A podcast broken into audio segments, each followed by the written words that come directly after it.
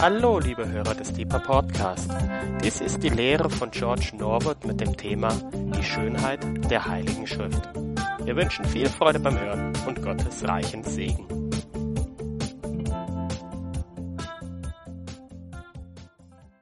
Cool. Ich darf Gedanken bewegen mit euch über die Bibel. Halleluja. Das ist toll. Okay. Ähm, ich habe eine Überraschung für euch heute Abend. Ihr werdet es kaum glauben. Mein berühmter PowerPoint, ich habe so oft darüber geredet, also ist es wahr geworden. Ja, ja, ja, wirklich. Ich habe stundenlang in diesem PowerPoint gearbeitet, aber ich habe ein PowerPoint. Das kannst du gleich da zeigen lassen. Ja, Ge geht es? Okay, ja, wow, es sieht besser aus als bei mir. Okay, cool, super. Okay, es ist einfach so, ähm, ich will, dass wir heute Abend die Schönheit in Gottes Wort sehen und dafür müssen wir manchmal ein paar Bibelstellen sehen, wie sie übereinander stehen. Es ist mir klar, dass einige Menschen, vielleicht viele Menschen in Internet, Podcast das anschauen.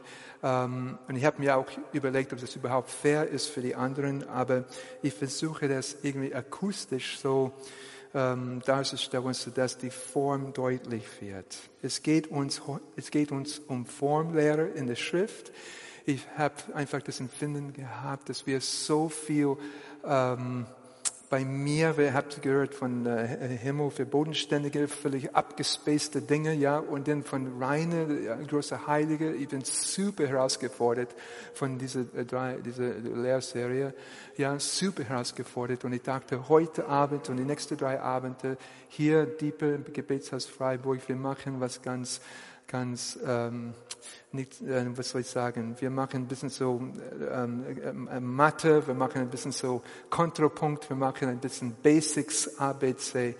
Und die, der Sinn der Sache ist, dass du selber die Bibel mehr genießen kannst, das Verbum ist bewusst, bewusst gewählt, dass du mehr Freude haben kannst am Wort Gottes, weil du selber, selber, weil du selbst Sachen entdeckst.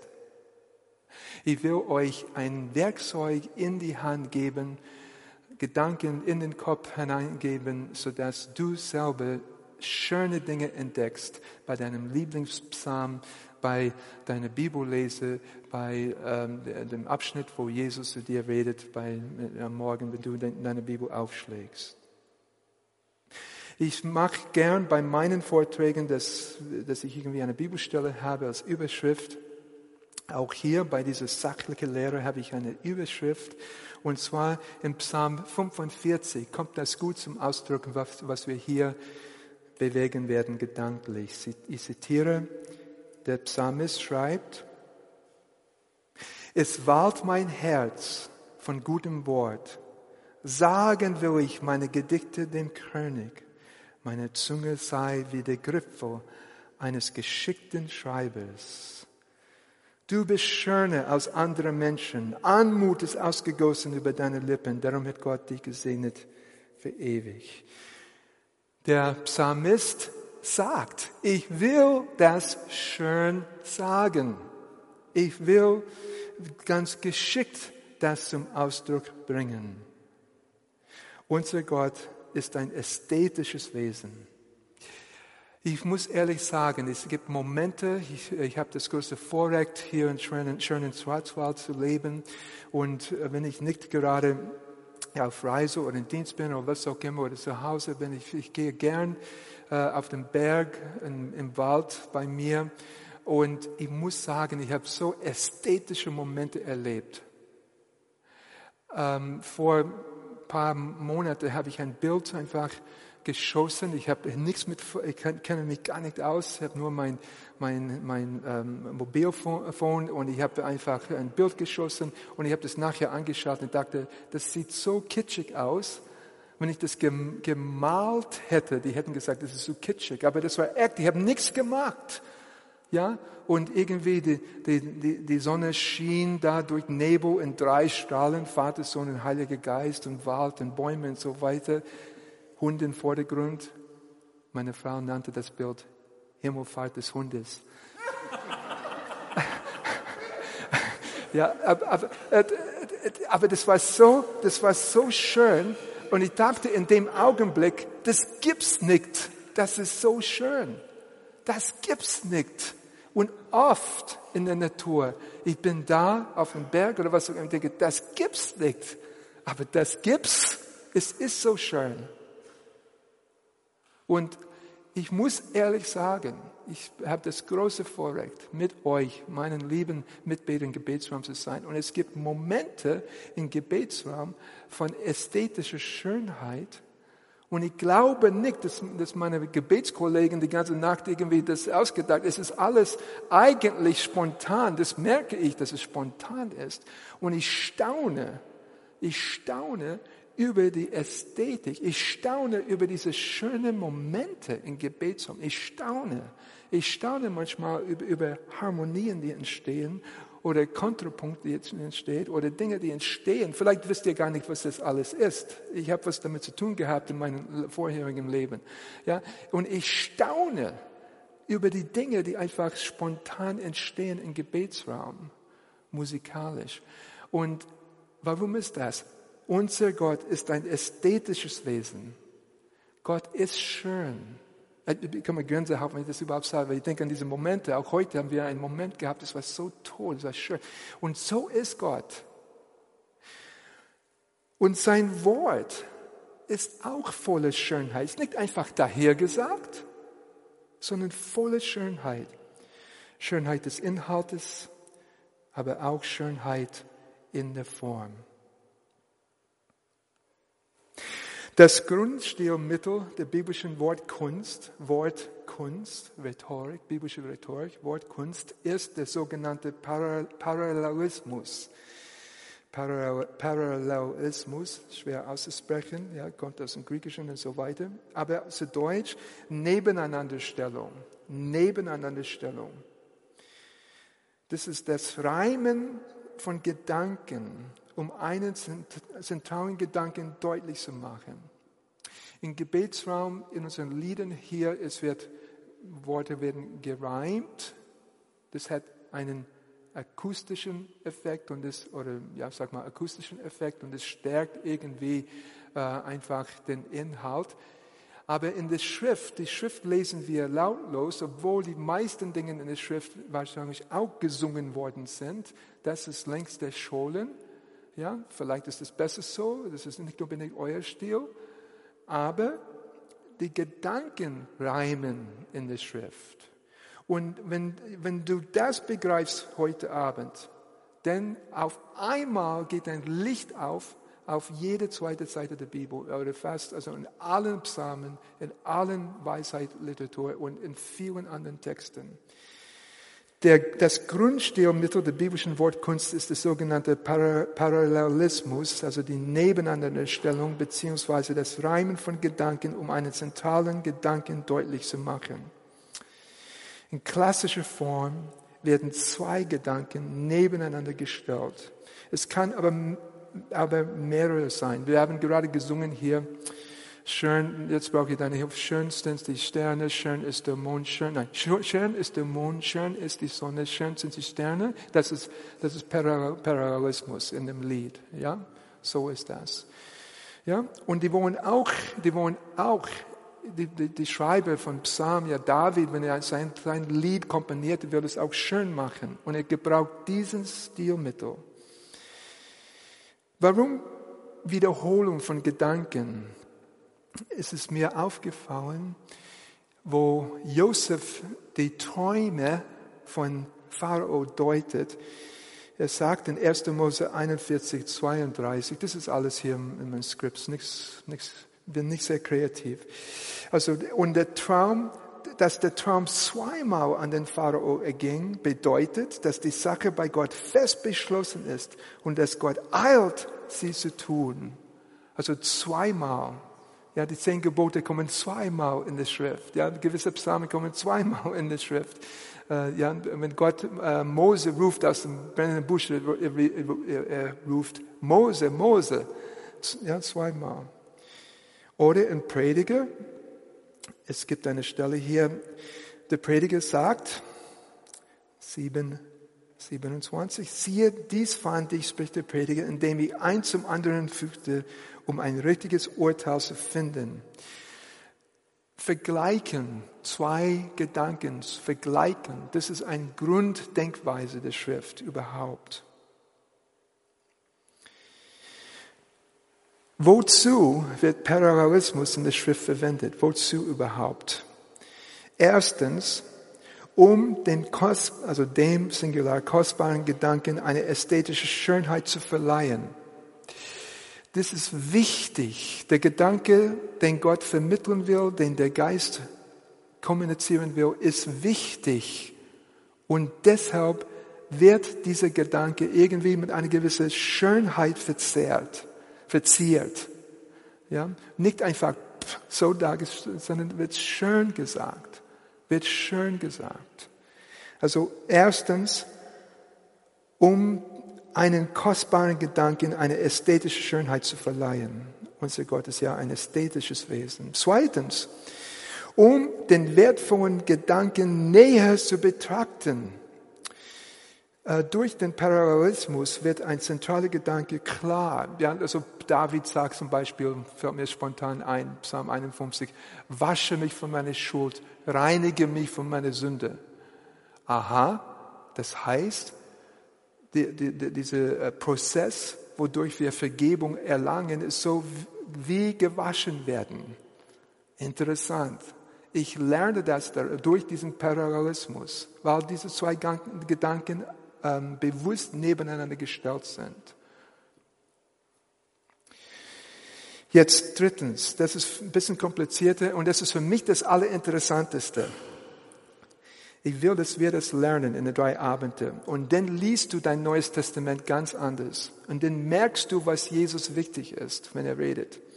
Drittens, um den Gedanken syntaktisch als Prinzip hervorzuheben. Ich weiß, vielleicht verstehst du es nicht, ich will es trotzdem wiederholen. Parallelismus oder, oder diese Wortkunst wird dafür eingesetzt, um den Gedanken syntaktisch als Prinzip hervorzuheben. Durch die Kunstform wird der Gedanke mitten im Gesangtext rhetorisch unterstrichen, betont als besonders dem Redner wichtig. In unserer Zeit, wir haben so, ich glaube, das heißt auf Deutsch Edding. Ein Edding, ist das ein Wort? Ja, ich habe es nicht gefunden bei Duden. Ja, aber ist, wir können Sachen so gelb unterstreichen, gelb unterstreichen.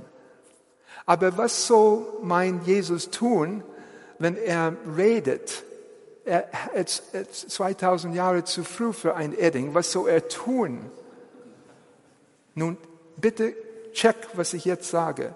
Wenn er was unterstreichen will, auf einmal schwappt er um, schaltet er um in Parallelismus, in Nebeneinanderstellung von Gedanken. Noch einmal, wenn er ein Gedanken, also es kommt es Text, Text, Text, Text, Austausch, manchmal eine Debatte,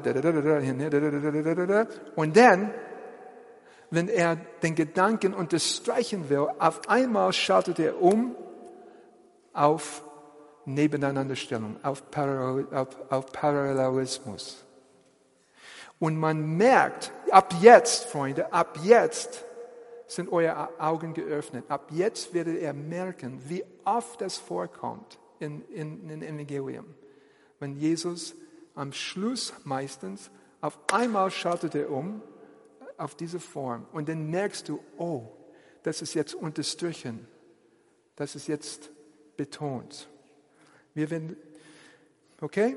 Also die, die, die, die dritte Funktion von Parallelismus in der Schrift ist, um den Gedanken syntaktisch als Prinzip hervorzuheben. Lasst uns jetzt Beispiele anschauen. Beispiele anschauen in verschiedene Gattungen, in Weisheitsliteratur, in Psalmen, Propheten, bei Jesus, bei Paulus und auch in Offenbarung. Und wir werden jetzt die einfachste Variante anschauen. Das heißt, den Synonyme-Parallelismus. Also, äh, das heißt, gleichartige Nebeneinanderstellung. Also wir haben gerade gesungen, schön ist der Mond, schön ist die Sonne, schön sind die Sterne. Okay, und so weiter. Das ist gleichartig Gedanke, also immer, immer Adjektiv und dann, also, und zwar schön und dann immer ein Himmelskörper. Und das ist, das ist synonyme Parallelismus. Das ist die einfachste Variante wenn du nach Hause gehst und deine Bibel aufschlägst und du sagst, oh, das sieht nicht aus wie das, was George gerade erklärte, das ist, war, die, das eine, war die Bibel meistens kompliziertere Variante gebraucht, aber wir fangen einfach an. Wir fangen mit der, mit der einfachsten Variante an. Schauen wir zum Beispiel das, äh, den letzten Psalm der Bibel, einfach den ersten Vers, Psalm 150, Vers 1. 150, Vers 1. Halleluja, das steht außerhalb. Lobt Gott in seinem Heiligtum, lobt Gott, also lobt ihn in der Feste seiner Magd. Was ist hier nebeneinander? Also Imperativ, Halleluja, also lobt Gott. Und dann wo? Erstmal in Heiligtum, erstmal in Feste seiner Magd. Nächstes Beispiel. Bisschen isoliert. Psalm 33, 9, mitten im Kontext. Aber das ist so eindeutig. Denn er sprach und es geschah. Denn er gebot und es stand da. Was ist der Gedanke? Gott kreiert durch sein Wort. Sehen wir den Parallelismus darin? Sehen wir das? Matthias, können wir ausschlagen zum Psalm 50? Nein, 51. Wir schauen 51 an, ganz schnell. 51. David arbeitet sehr stark hier, komponiert mit, mit ähm, Synonymen Parallelismen. Ja, nein, nein, Psalm 51, nicht 150, sondern 51, der Bußpsalm. Den kennst du, aber den Bußsamen kenne ich sehr gut.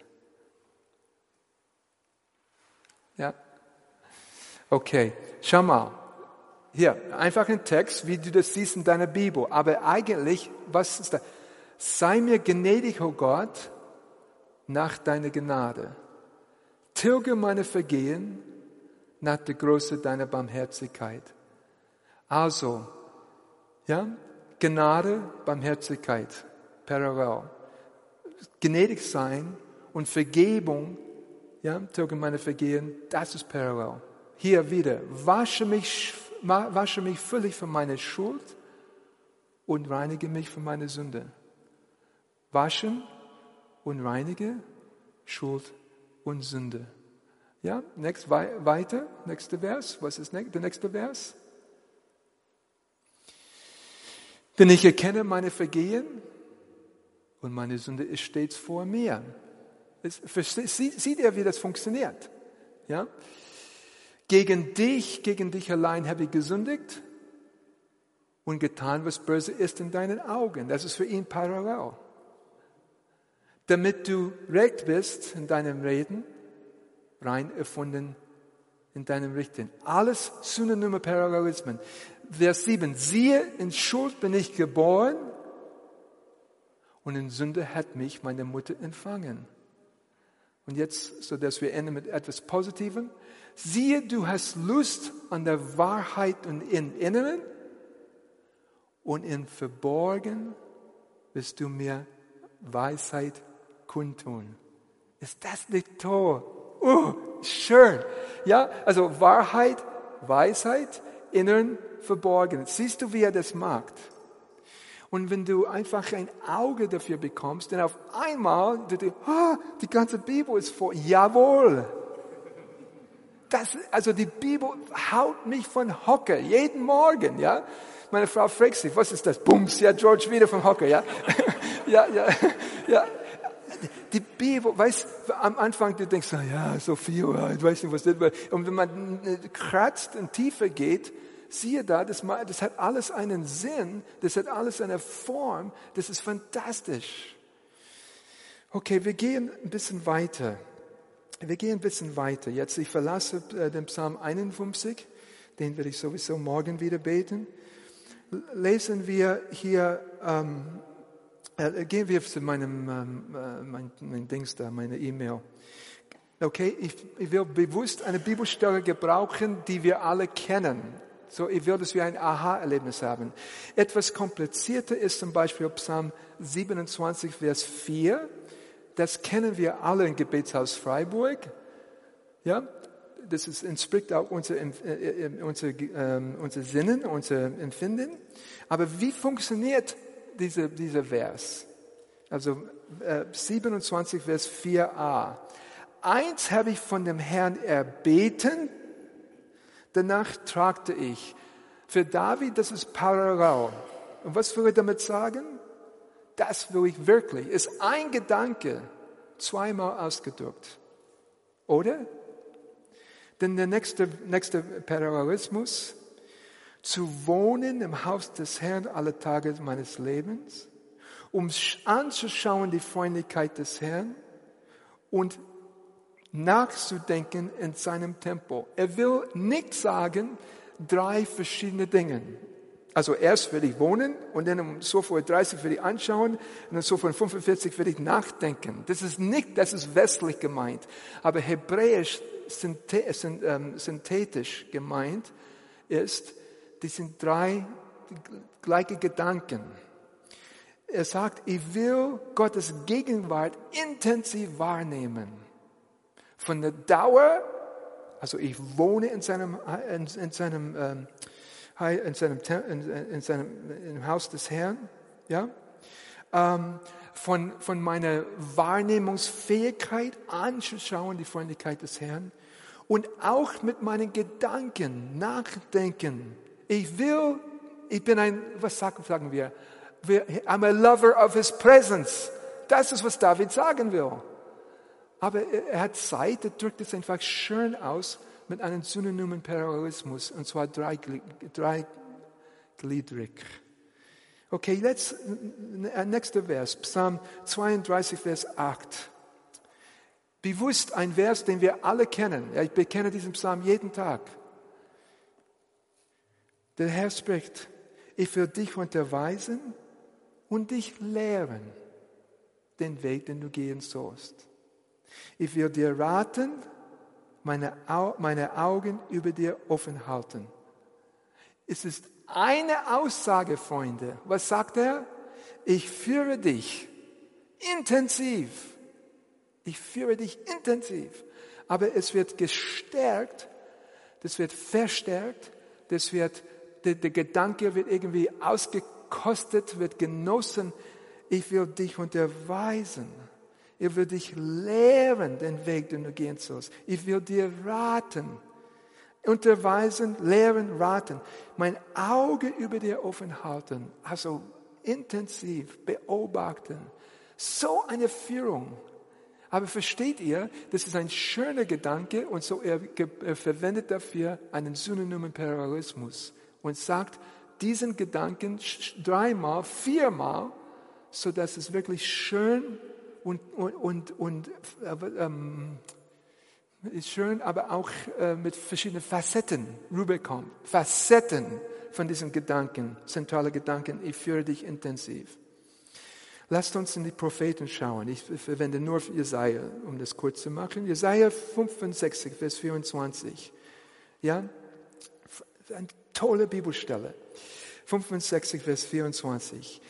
Ehe sie rufen, werde ich antworten. Während sie noch reden, werde ich hören. Ist klar, ist klar. Aber ab jetzt, wenn du Jesaja liest, wirst du merken, aha, es ist ständig so. Ja? Außerdem dieses Motiv, Ruf und Antwort. Das ist eine tolle Sache. Ich komme darauf am Ende auch zu diesem Motiv von Rufen und Antworten. Die Bibel liebt dieses Ding. Denn Gott ist der, der ruft. Und Gott, oder wir sind der, Entschuldigung, Entschuldigung, Heiliger Geist. Wir rufen und Gott antwortet. Ja? Und die Bibel arbeitet sehr stark mit diesen Rufen, Antworten. Hier, Jesaja 55, 55, Vers 6. Ja, ich liebe diese Bibelstelle. Wie funktioniert das von der Kunst hier? Sucht den Herrn, während er sich finden lässt. Ruft ihn an, während er nah ist. Ja, wir sollen nicht irgendwie den Kopf zerbrechen, nah oder sich finden lassen. Nein, es ist ein Gedanke. Jetzt ist die Zeit zu beten. Das ist der Gedanke. Jetzt ist die Zeit zu beten. Aber er will es schön ausdrücken. Der Geist will es schön ausdrücken. Jesaja will schön das schreiben. So, der Schuh Adonai behimatz o. Grauhu beheoto kerov. Sucht den Herrn, während er sich finden lässt.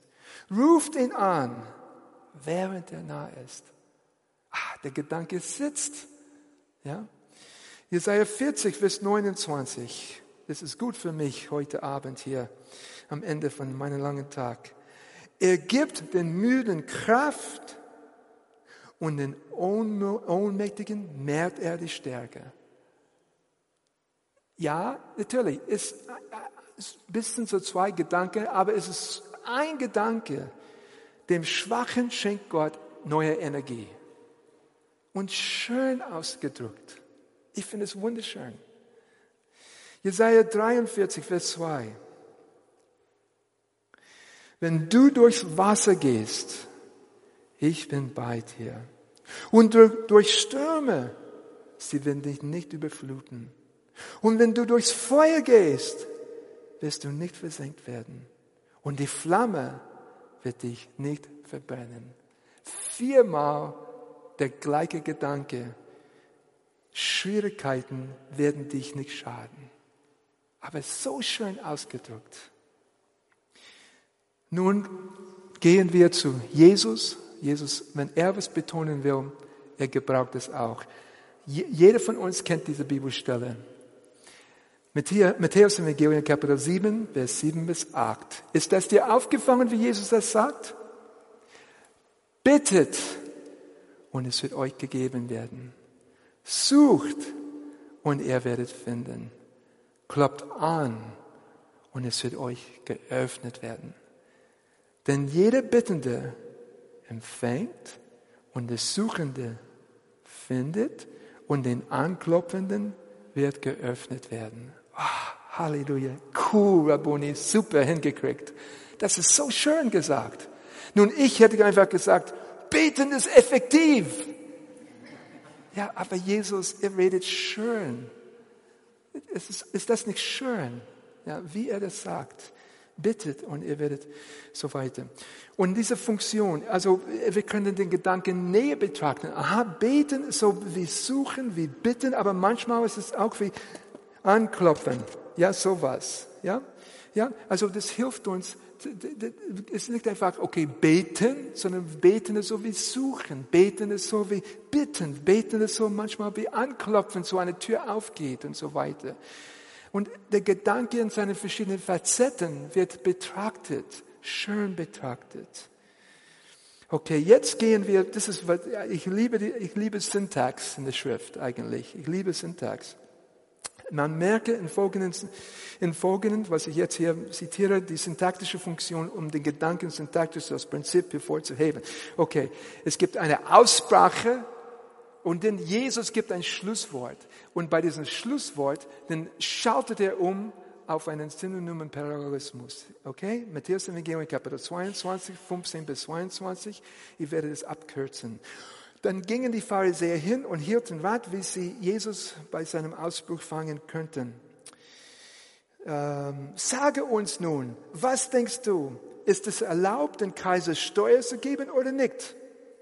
Da Jesus aber ihre Bosheit erkannte, sprach er ganz normal, was versucht er mich, Heuchler? Zeig mir die Steuermünze. Sie überreichten ihm einen Denar. Und es spricht, zu, es spricht zu ihnen, wessen Bild und Ausschrift ist das? Sie sagten zu ihm, des Kaisers. Da spricht er zu ihnen, gibt dem Kaiser, was des Kaisers ist, und Gott, was Gottes ist. Ah, mir kommt die Gänsehaut. Ja, also wenn er was betonen will, er schaltet um auf Parallelismus. Das mag Rabuni, das mag unser Jesus. Verstehe, wie Jesus redet.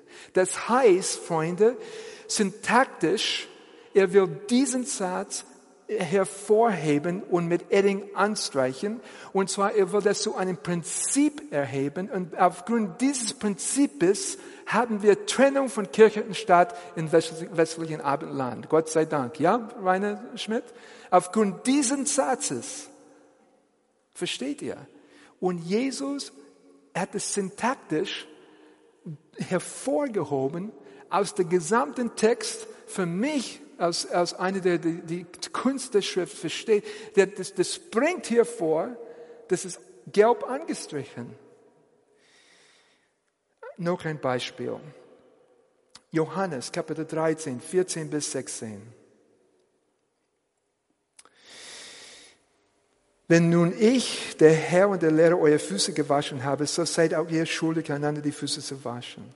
Denn ich habe euch ein Beispiel gegeben, dass das euch ihr tut, wie ich euch getan habe. Wahrlich, wahrlich, ich sage euch. Jetzt weiß ich, wenn er sagt, wahrlich, wahrlich, ich kenne meinen Jesus. Wenn er sagt, wahrlich, wahrlich, meine Ohren werden steif und sagt, jetzt kommt ein Parallelismus. Oder was denkt ihr, wenn ihr wahrlich, wahrlich sagt? Also, wahrlich, wahrlich, ich sage euch, ein Sklave ist nicht größer als sein Herr und ein Gesandter nicht größer als der, der ihn gesandt hat sieht er, wie Jesus die Sache unterstrichen hat. Auf einmal schaltet er um auf Parallelismus. Und dann merkst du, boah, oh, oh, das ist ihm wichtig, das ist ihm wichtig.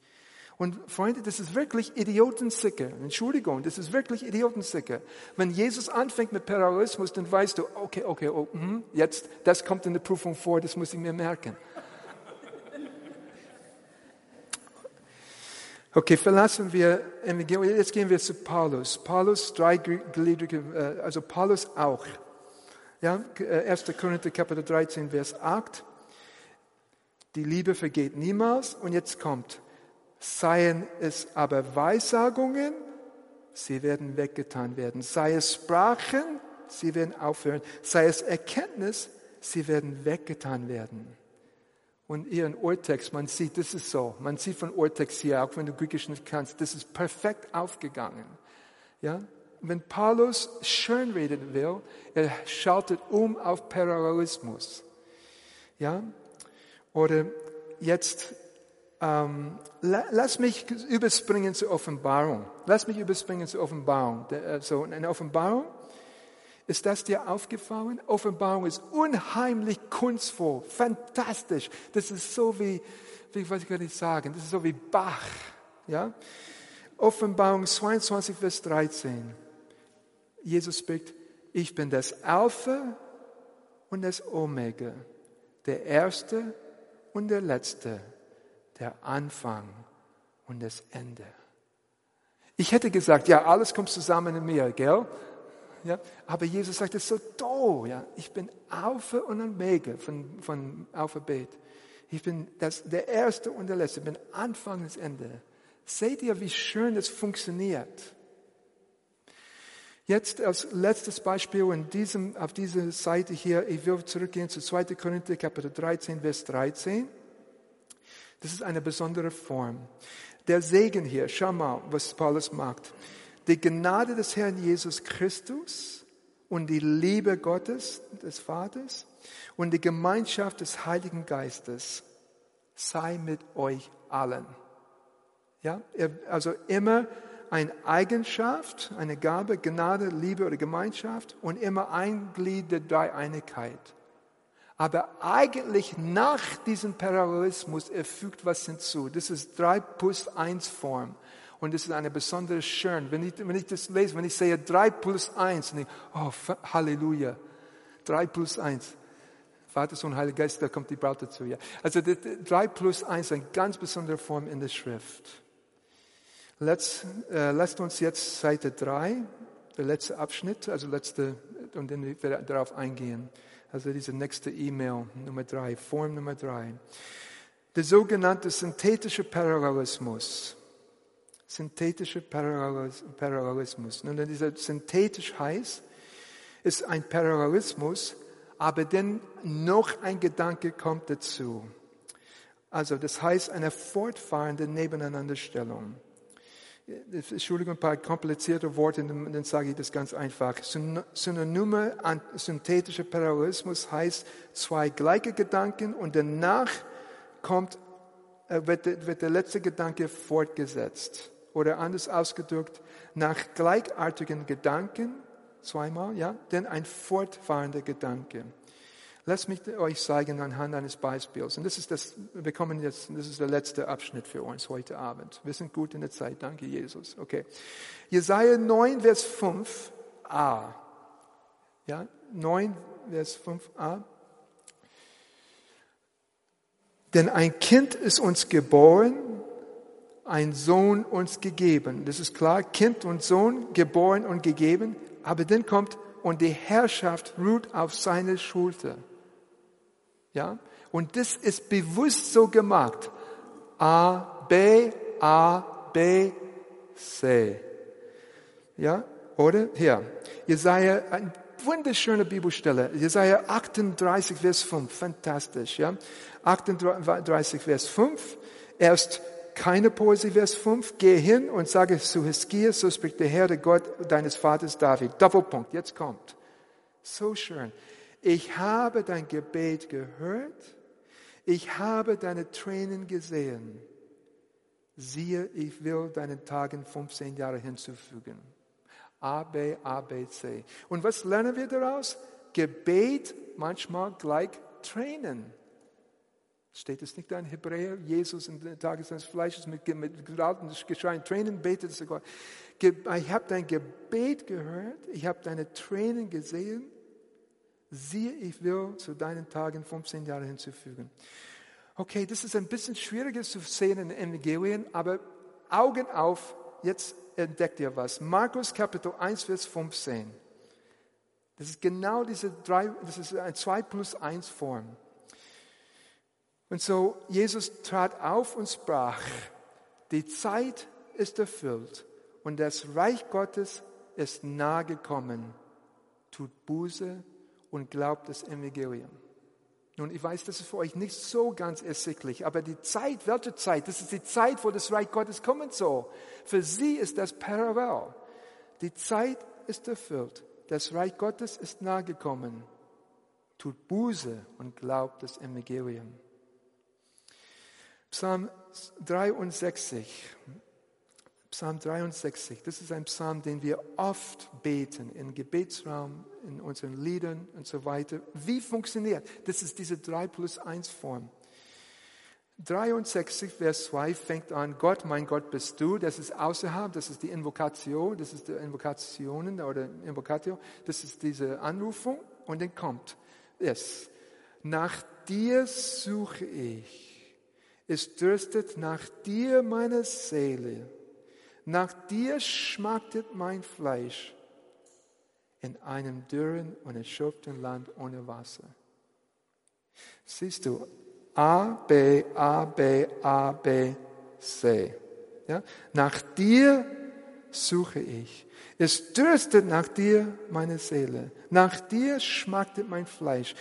Gott suchen ist wie Durst. Gott suchen ist manchmal wie Schmachten im Fleisch, ja, und so weiter. Und dann kommt der dritte Gedanke, in einem dürren und erschöpften Land ohne Wasser. Nur zwei Bibelstellen noch, wunderschön. Das ist so deutlich in dem Psalm 29, Vers 1 und 2. Das ist so, das funktioniert so gut. Ja, muss man lesen, so in Elberfelder oder in, äh, in äh, Neue Genfer irgendwas. Es gibt andere Übersetzungen, die einfach die Poesie opfern, sodass es irgendwie klarer wird. Aber ähm, das, das ist so toll. Also Psalm 29, 1 bis 2. Ja, also erst muss es hören, euer Text. Havula Adonai beni Elim. Havula Adonai kevod ve'os. Havula Adonai kevod shmo השתחוו לאדוני בהדרת קודש. Gebt dem Herrn, ihr Göttersöhne, gebt dem Herrn Herrlichkeit und Kraft. Gebt dem Herrn die Herrlichkeit seines Namens. Betet an den Herrn in heilige Pracht. Uh, das ist so cool. Ja? Betet an den Herrn in Pracht der Heiligkeit. Also im Urtext Heiligkeit ist das letzte Wort. Ja, noch einmal. Gebt den Herrn, ihr Göttersöhne, gebt den Herrn Herrlichkeit und Kraft. Gebt den Herrn die Herrlichkeit seines Namens. Betet an den Herrn in Pracht der Heiligkeit. Das letzte Wort, das letzte Wort sitzt. Pracht Hadrat Kodesh. Pracht der Heiligkeit. Okay. Ich schließe mit dieser Bibelstelle und dann lese ich meine Überschrift und dann bin ich fertig. Der, eine der schönsten Schlussverse der Bibel, der, der fünfletzte Vers der Bibel, ist genau diese Form. Drei plus eins. Also ab jetzt, wenn du siehst drei plus eins, denkst du, oh, Halleluja. Ja? Und der Geist und die Braut sagen, komm. Und wer es hört, spreche, komm. Und wen dürstet, der komme. Wer da will, nehme das Wasser des Lebens umsonst. Ah, danke, Herr, für dein Wort. Ich schließe hier. Es walt mein Herz von gutem Wort. Sagen will ich meine Gedichte dem König. Meine Zunge sei wie der Gripfel eines geschickten Schreibers. Du bist schöner als andere Menschen. Jesus Christus. Amen.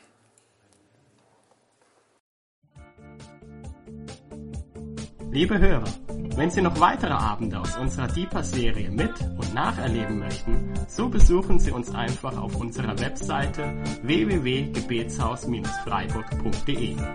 Dort erfahren Sie auch, wo Sie uns finden können und wie Sie unsere Arbeit unterstützen können. Wir hoffen, Sie hatten viel Freude beim Hören und wünschen Ihnen Gottes reichen Segen.